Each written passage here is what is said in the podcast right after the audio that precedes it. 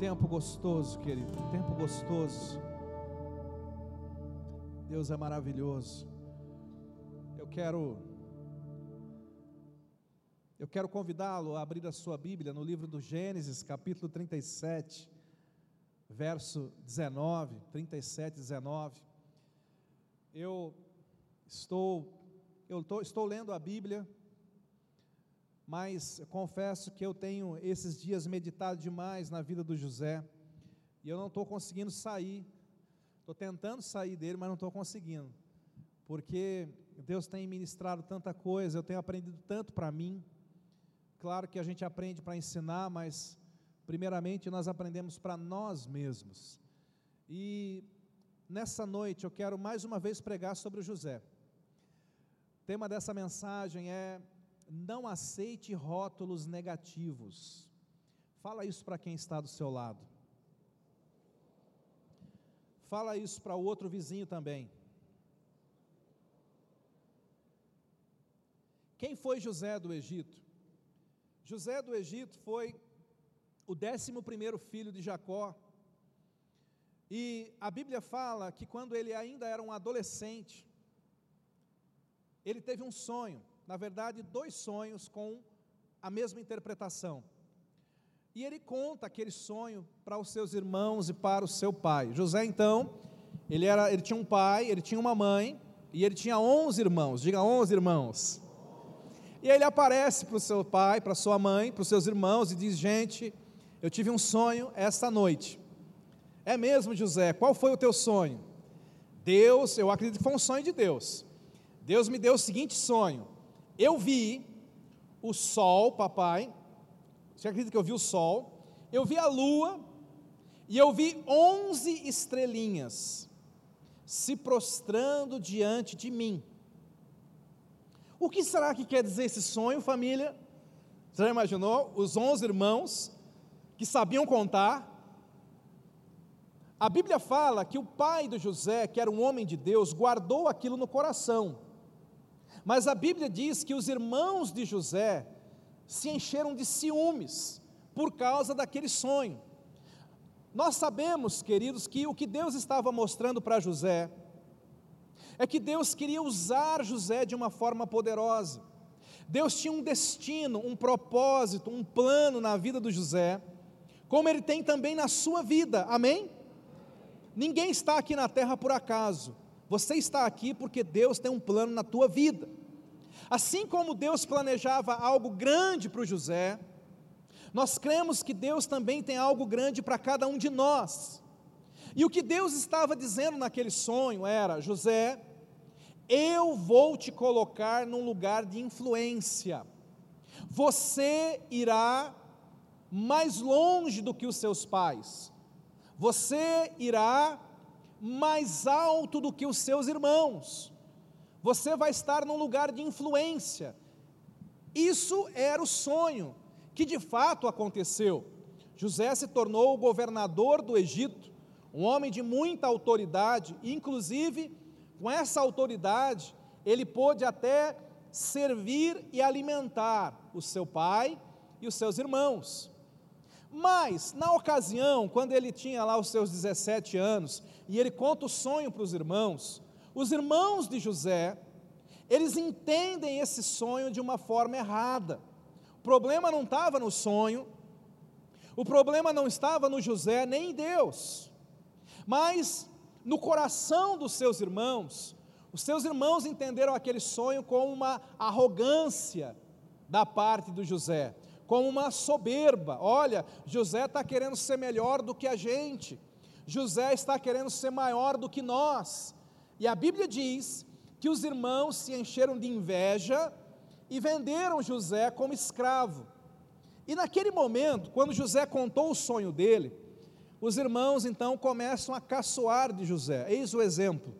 Gênesis 37, 19. José estava vindo e os irmãos dele comentavam um ao outro: Lá vem o tal sonhador. Outras versões fala o sonhador mor. Eles deram um rótulo para José. José é um sonhador, mas não não era um rótulo bom, né? Fulano é um sonhador, um guerreiro. Não, não, não.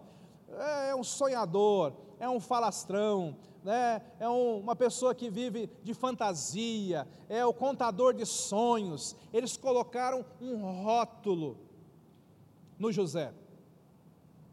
E eles então pegam José, você conhece essa história, o vendem como escravo.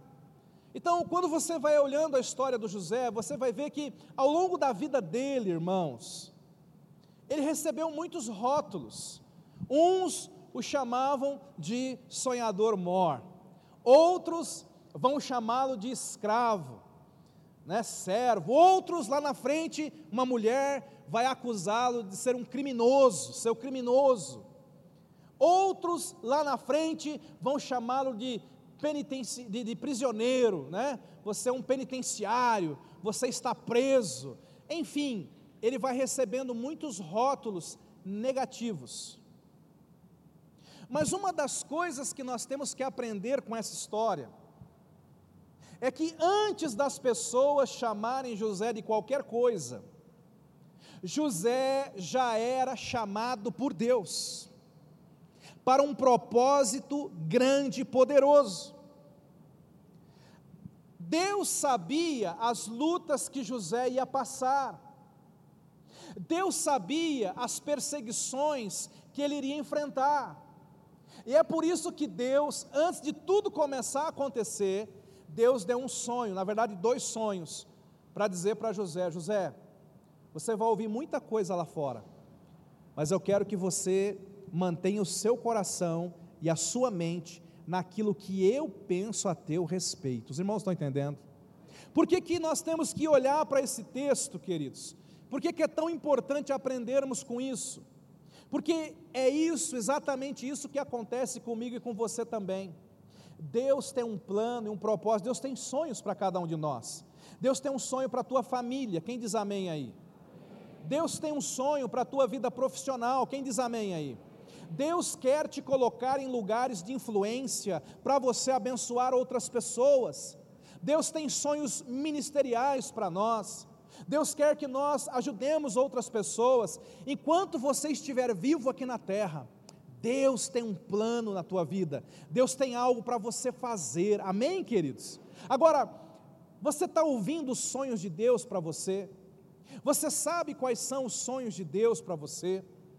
E é importante você ter isso muito bem firmado, porque ao longo da sua vida, veja, nós estamos num mundo corrompido e pecador. E neste mundo caído, as pessoas costumam olhar umas para as outras, colocando rótulos, etiquetas, adjetivos. Está entendendo? E muitos de nós, se a gente não tomar cuidado, porque esse mundo é caído e esse é o costume desse mundo, nós não olhamos para as pessoas segundo o nome delas mas segundo o rótulo que a gente é, olha para elas através daquele rótulo. E o que é pior ainda, é que muitos de nós vamos também receber alguns rótulos. E uma coisa linda do José é que ele nunca aceitou os rótulos que colocaram sobre ele. Mesmo quando ele era escravo, se você ler a Bíblia, você lê a história dele, ele não agia como um escravo. Ele fazia mais, ele fazia além, ele era excelente. Mesmo quando ele era prisioneiro, ele não agia como um prisioneiro. Ele ajudava o carcereiro, ele, ele fazia tudo ali, ele não se comportava de acordo com aquilo que pensavam dele.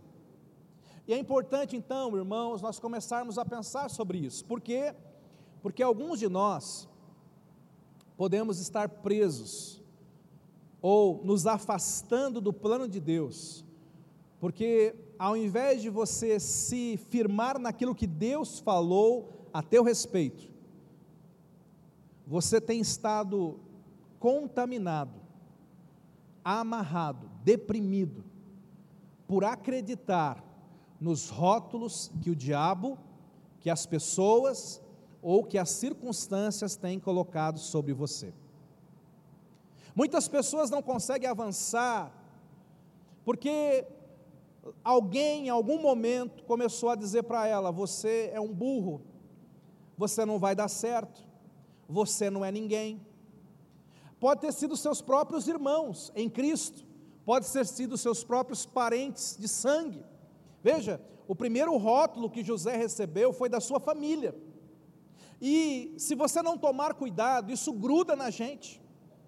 E você começa a se ver mais lento, sem habilidade, fracassado. Você começa a assumir aquele rótulo como a sua identidade. E quando você assume aquilo como a sua identidade, olha o que a Bíblia fala. Eu acho que é Provérbios 23, 7, na RA. Ela, ele diz assim: Assim como imagina na sua alma, no seu coração, na sua alma, assim ele é. O que, que esse texto está dizendo? A parte A desse versículo. Ele está dizendo que quando eu começo a me imaginar de uma maneira, quando eu começo a me ver de uma maneira, preste atenção, guarda isso, a minha vida vai seguir o padrão dos meus pensamentos. Aquilo que você pensa acerca de você vai determinar aquilo que vai acontecer na sua vida. É por isso que o diabo, para tentar te parar, o diabo, para tentar impedir você de viver o melhor de Deus, primeiro o diabo tem que te convencer de que não é para você, de que você não é capaz, de que você não pode. Ele começa a lançar pensamentos na sua mente, na primeira pessoa. O diabo não vai chegar para você e falar assim: Yuri, você é um fracasso. O diabo não faz isso. O diabo vai chegar na primeira pessoa e vai dizer assim no ouvido do Yuri: Eu sou um fracasso. Aí cabe ao Yuri, cabe a nós, dizermos: está amarrado, eu sou uma benção em nome de Jesus. Só que alguns de nós, quando o diabo sussurra, a gente assume aquele pensamento, a gente assume aquele rótulo como sendo nosso. Os irmãos estão entendendo? Então o diabo, você acorda de manhã e vem aquele pensamento: mais um dia, meu Deus, que horror. Vem aquele pensamento: nossa, está tudo dando errado, eu acho que eu não vou conseguir, eu, eu acho que. E você começa a assumir aqueles pensamentos como sendo seus. E na medida que você co começa a assumir aqueles pensamentos, você começa a se tornar o rótulo que o diabo está colocando em você.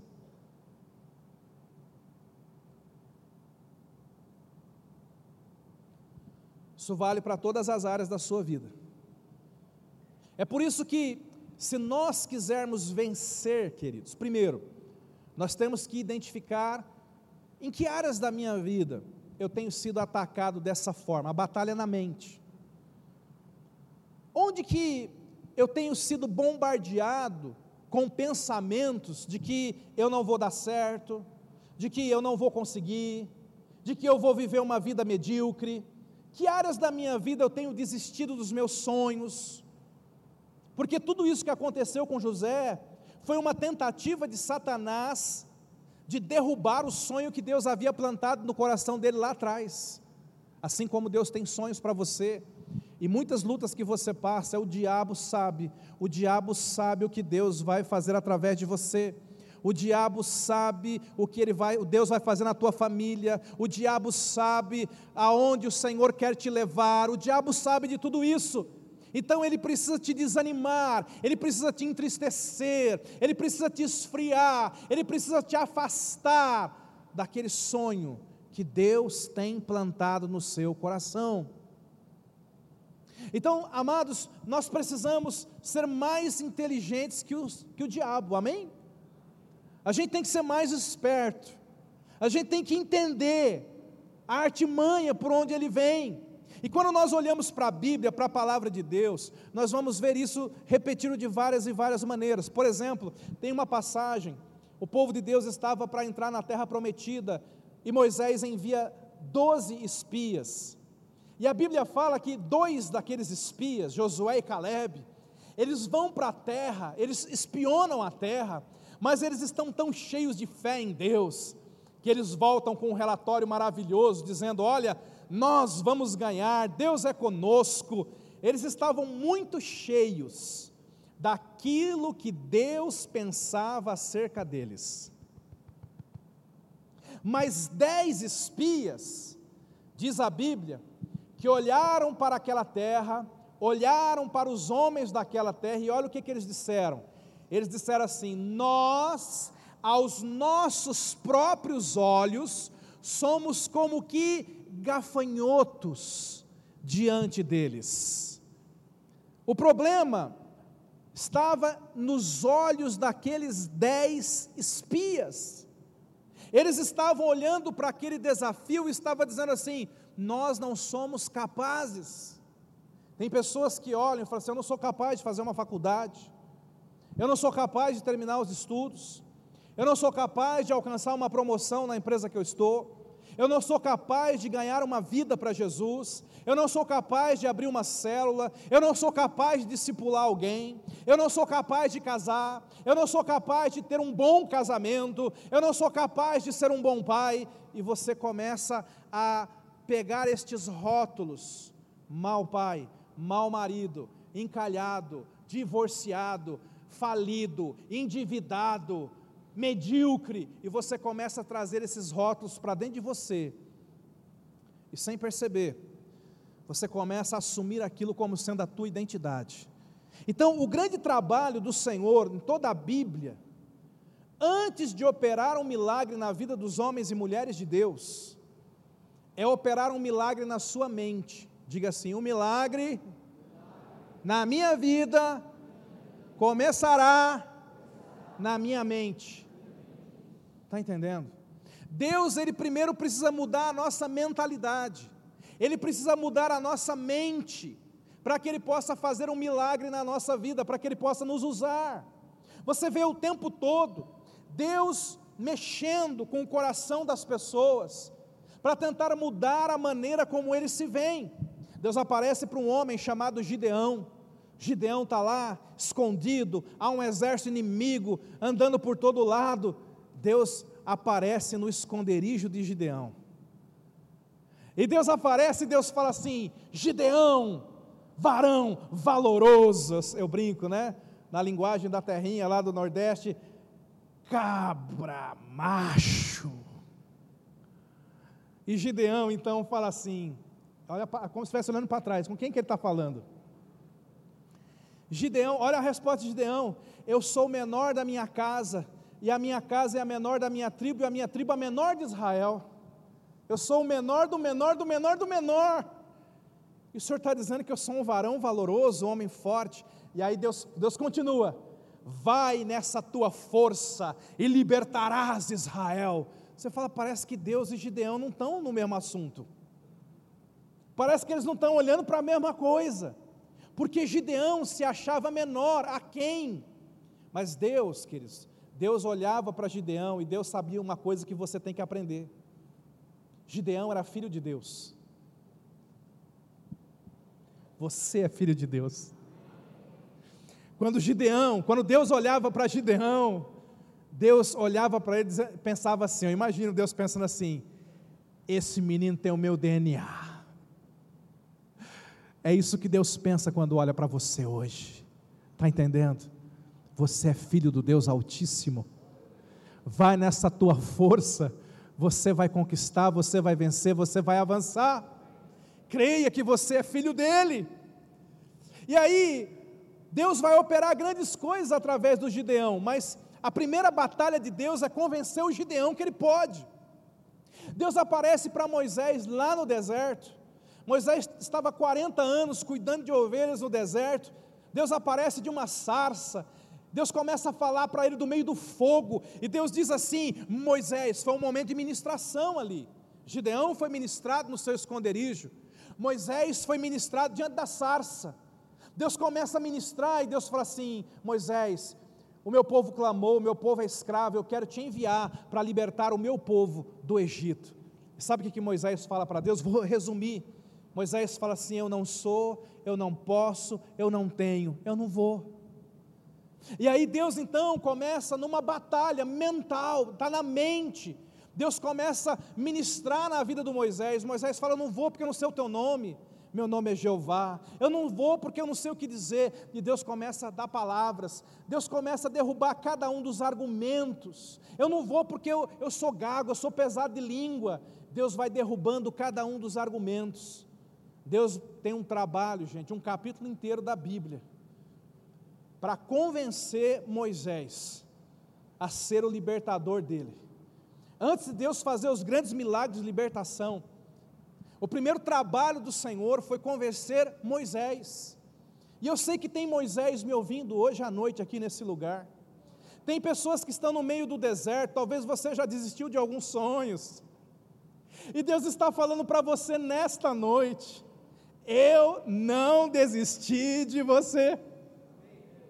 Você pode se sentir esquecido, abandonado no seu deserto, mas Deus aparece para Moisés depois de 40 anos para dizer: Eu me lembro de você, rapaz, e a minha obra na tua vida não passou, vai acontecer.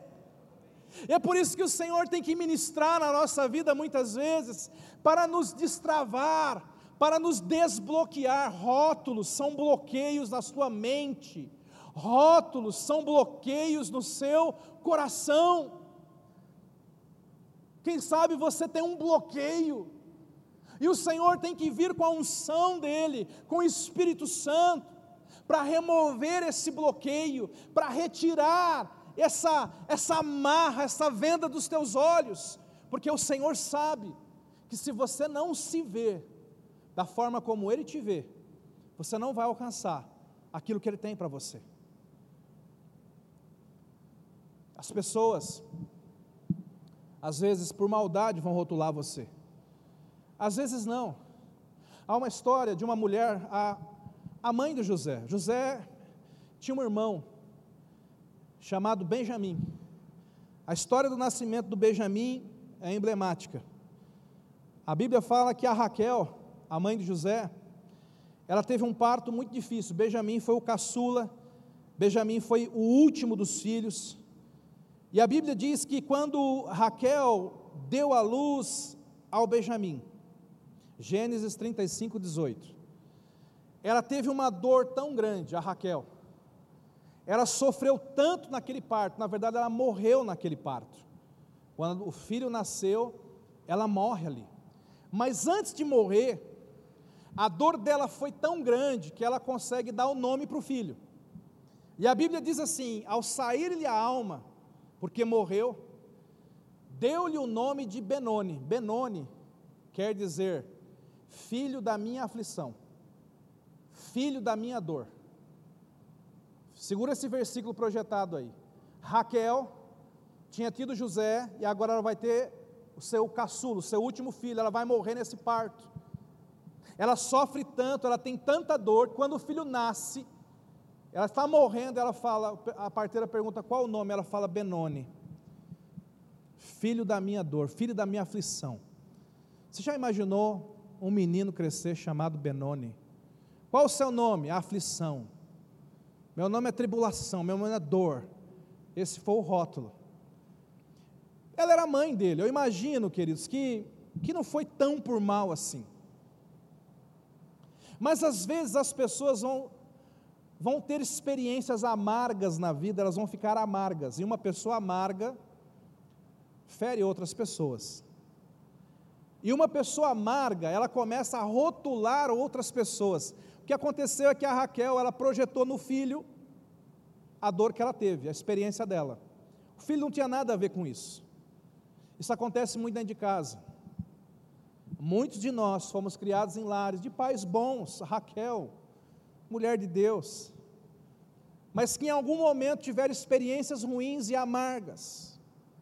E em alguns momentos, esses pais, sem sabedoria, começaram a liberar palavras e rótulos sobre os filhos. Você não vai dar nada, seu isso, seu aquilo. E alguns de nós assumimos esses rótulos. Os irmãos estão entendendo? Só o Espírito Santo pode quebrar isso. Mas eu gosto desse texto porque a Bíblia fala que ela deu o nome de Benoni, filho da aflição.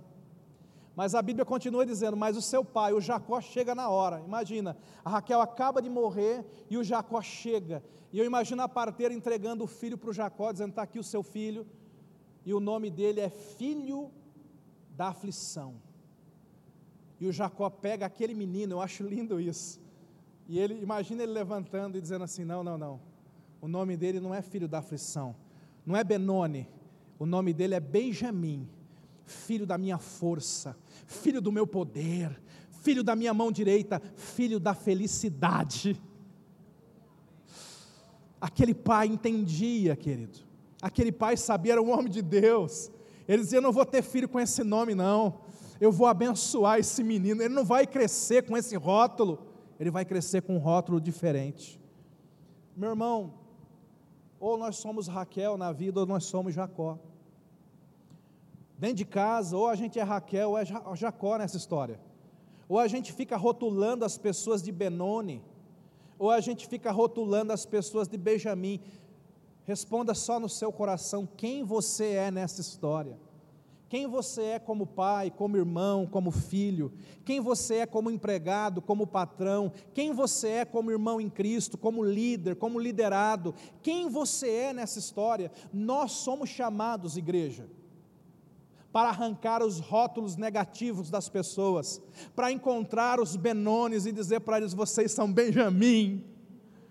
Alguém pode ter te dito, pode ter te convencido que você não ia dar certo, mas em nome do Senhor Jesus, nós estamos aqui para dizer: há um Deus Todo-Poderoso que te ama, e esse Deus tem uma grande obra na tua vida, esse é o nosso chamado, esse é o nosso chamado.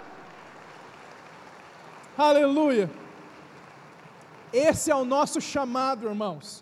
A igreja está na terra para desatar pessoas. A igreja está na terra para entrar em casamentos destruídos e promover restauração. Nós estamos na terra para expulsar demônios, para falar de um Deus que cura, de um Deus que salva, de um Deus que se importa, de um Deus que ama. A igreja está na terra com uma missão. Você é a igreja do Senhor.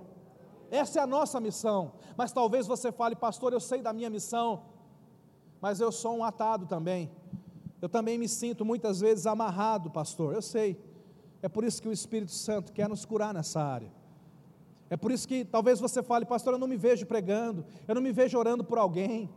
O diabo plantou isso na sua mente, mas isso é uma mentira, viu, Benjamin? Você é filho da felicidade de Deus, você é chamado pelo Senhor, Ele tem uma obra poderosa, e nada vai impedir o Senhor de agir na tua vida. Você tem que entender esta verdade. Você não é o que os outros dizem sobre você. Você é o que Deus diz sobre você. Eu estou falando com pessoas que têm sido rotuladas. Talvez você que está me assistindo, você tem sido rotulado, pessoas têm, têm, têm falado coisa a teu respeito. É por isso que Deus deu o sonho para José lá atrás. Deus queria que José se firmasse naquilo que Deus disse acerca dele. Deus sabia, vão, chamá-lo de escravo, mas eu vou plantar dentro do coração dele um sonho de influência, de governo. Toda vez que chamarem ele de escravo, ele vai lembrar do sonho e vai dizer: Não, eu estou indo para o meu lugar de influência. Está entendendo, meu irmão? Você pode estar na prisão, mas mantém o sonho do palácio dentro de você saiba quem você é. Você não é o que as pessoas dizem a teu respeito. Você é o que Deus diz acerca de você. Se você quiser se conhecer, comece a ler a Bíblia, especialmente o Novo Testamento, especialmente as cartas paulinas, porque ali é o nosso espelho. A Bíblia diz que é o espelho da palavra de Deus. A Bíblia diz quem nós somos. Pastor, quem eu sou? Você é amado por Deus, você é a menina dos olhos do Senhor. Você é nascido de Deus e por isso você vence o mundo. Você é mais que vencedor em Cristo Jesus e o maligno não pode te tocar. Você é a igreja do Deus vivo, você é a lavoura de Deus, você é edifício de Cristo, você é remido do Senhor, você é amado pelos céus. Você tem que saber quem você é em Cristo. Quando você sabe quem você é, não interessa do que os outros te chamam. Porque você sabe do que, que o papai está te chamando. Está entendendo, meu irmão? Está entendendo? Esses rótulos podem nos afastar do melhor, como afastou os espias. Aqueles dez homens não entraram na terra porque eles tinham uma, uma, uma imagem errada deles. Tem pessoas que não estão entrando naquilo que Deus quer que eles entrem, porque eles não conseguem acreditar. Há um texto lá em Romanos que diz assim: uma pergunta, ó, tens tu fé? Quem aqui tem fé? Aí fala assim: tenha em ti mesmo diante de Deus. O que, que esse texto está dizendo? Tem muita gente que tem fé em Deus. Quantos tem fé em Deus? Mas a Bíblia fala: tenha em você mesmo diante de Deus. Às vezes, o que está faltando em você não é fé em Deus, é fé em você diante de Deus. É fé que Deus quer te usar dessa maneira. É fé que Deus quer te usar dessa forma. Há um outro texto muito lindo, 1 Crônicas, capítulo 4, verso 9. O nome desse homem famoso, Jabes. 1 Crônicas 4, 9 fala assim: Foi Jabes mais ilustre do que os seus irmãos. Sua mãe chamou-lhe Jabes, dizendo, porque com dores dela, Jabes também quer dizer dor. Já imaginou? Já imaginou um menino chamado Dor? A lista de chamada na escola: José, João, Marquinhos, Dor, presente, professora.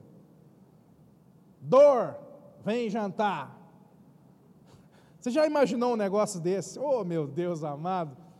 Ele, ele nasceu e recebeu o nome de Dor. E esse aqui, ao contrário do Benjamim, não tinha um pai para chegar lá e mudar. O problema do Jabes é que ele cresceu com o nome de Jabes, quer dizer dor. Ninguém mudou o rótulo dele.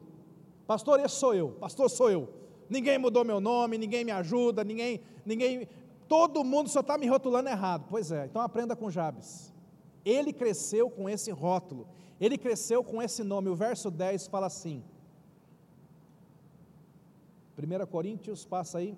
Jabes invocou o Deus de Israel. Olha a diferença.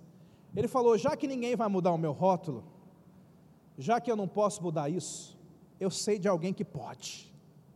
Ele invocou o Deus de Israel, dizendo: Tomara que me abençoes e me alargues as fronteiras, que eu seja, que seja comigo a tua mão e me preserves do mal, de modo que eu não me sobrevenha aflição. E Deus lhe concedeu o que tinha pedido. É por isso que no verso anterior, no verso 9, no comecinho diz assim: foi Jabes mais ilustre do que os seus irmãos. Ele tinha um rótulo, todo mundo chamava de dor, mas ele, ele falou assim: Eu não aceito, eu não recebo, eu não creio nisso, eu sou mais que vencedor, eu vou ser mais ilustre, eu vou ser abençoado na terra, eu não vou ter aflição, as minhas fronteiras vão se alargar. Eu vou buscar o meu Deus, Deus vai mudar a minha história. Essa é a nossa postura, irmãos. Você percebe que tem uma área da sua vida atingida por isso? Então comece a mudar. Comece a buscar a Deus. Hoje nós vamos orar daqui a pouco. Coloque a tua vida diante de Deus. Diga, Deus, muda essa área da minha vida. Muda isso na minha vida, quebra isso aqui no meu coração, na minha mente é uma barreira, muitas vezes me impede de acessar coisas que o Senhor tem para mim, que seja quebrado na tua vida em nome de Jesus. Ah, falam, né, contam que o, o Albert Einstein, aquele grande cientista, os pais chamaram, aliás, o professor chamou os pais na adolescência dele e disse assim: Olha, o, o Einstein, ele é um aluno muito fraco, esse menino não vai dar nada, ele é muito ruim, ele não aprende matemática direito. E rotulou o menino. Mas a verdade é que nem os pais, nem o Einstein aceitaram aquilo. E ele se tornou o Albert Einstein. Porque ele não aceitou aquilo. Porque ele não aceitou aquele rótulo que colocaram nele. Nós temos que aprender, queridos. Jesus chega diante de um, de um quadro. Havia, no lugar que Jesus estava ministrando, havia uma mulher encurvada. Sabe o que é uma pessoa encurvada? Ela tinha um problema nas costas, uma enfermidade, e ela só andava encurvada. A pessoa encurvada só olha para baixo. A Bíblia chama essa mulher de mulher encurvada. Mulher encurvada. E quando ela está diante de Jesus, Jesus cura aquela mulher num dia de sábado. Os fariseus começam a questionar, mas o lindo dessa história é como Jesus chama a mulher. Quando, quando entra o debate, devia ou não curar a mulher encurvada? Jesus fala assim: olha como Jesus trata a mulher encurvada. Jesus fala assim: vocês acham que eu não devia curar esta filha de Abraão num dia de sábado? Todo mundo chamava ela de mulher encurvada. Sabe do que Jesus chamava ela? Filha de Abraão. Todo mundo tinha um apelido para ela, mulher encurvada. A vida está te encurvando, a vida está te derrubando. Você é um fracasso, você não consegue. Todo mundo tinha um apelido para ela. Jesus tinha um título diferente: Filha de Abraão. O pai da fé, filha de Abraão. Filha de Abraão. Filha de Abraão. Você não é o que as pessoas dizem que você é. Você é o que Deus diz que você é. Receba isso no seu coração. Há uma, uma história de uma missionária, a gente conta isso no Ministério Infantil. A Amy Carmichael, não sei quantos já ouviram falar dela. Amy Carmichael foi uma, uma jovem irlandesa. Quem já conheceu, já viu o povo irlandês, eles são bem brancos e os olhos são claros. E ela era a filha mais velha, acho que de sete irmãos. Todo mundo, o pai, a mãe e os irmãos tinham olhos azuis. Pensa naqueles olhos azuis assim, lindos. A Amy Carmichael foi a única que nasceu com os olhos castanhos. E na infância, ela ficava se perguntando, ela ficava orando, ela era convertida, família crente, ela orava. E ela dizia assim: Deus, muda os meus olhos para azul. Eu não gosto dos meus olhos. Eu queria ter os meus olhos azuis. Eu não sei, aqui ninguém não corou para mudar nada na aparência, eu sei disso, né? Isso não está aqui, só acontece na Irlanda esse negócio aí, né? e ela orava: Deus, muda a cor dos meus olhos. Eu queria ter os olhos azuis. Até que um dia, ela abriu a situação para a professora da escola, da escolinha bíblica. E ela falou: professora, todo mundo lá em casa tem olho azul, só eu que tenho o olho castanho. Eu estou orando para Deus mudar, mas Deus não muda. E aquela mulher, muito sábia, uma mulher de Deus, ela falou: M, quando Deus nos faz, cada detalhe nosso, Ele nos equipa com aquilo que nós precisamos para completar a carreira que Ele tem para nós. Se Ele te fez com os olhos castanhos, é porque Ele te equipou dessa forma, porque Ele vai te usar com os olhos castanhos. Aquela mulher cresce, e ela sente um chamado para ser missionária. E enviam ela para a Índia e quando chega na Índia, há um clima de perseguição com os cristãos, e alguém fala assim: olha, aqui na Índia a gente vai passar café na pele para ficar assim mais perto da cor deles. Mas todos os missionários de olhos verdes e azuis têm que ir embora. Só pode ficar gente de olho preto e castanho. E a M naquele dia entendeu porque Deus a fez com olhos castanhos. Ela ficou na Índia e ela foi missionária lá por 55 anos. Ela abriu um orfanato, ela fundou um hospital, ela escreveu 35 livros. Ela ganhou muita gente para Jesus. Por quê? Porque ela entendeu que tudo que Deus havia feito nela, tudo que Deus havia colocado nela, Deus havia feito e colocado para que ela cumprisse o chamado dela. Assim é com você também, meu irmão. Eu quero que você fique em pé nesse momento. O grupo vai subir aqui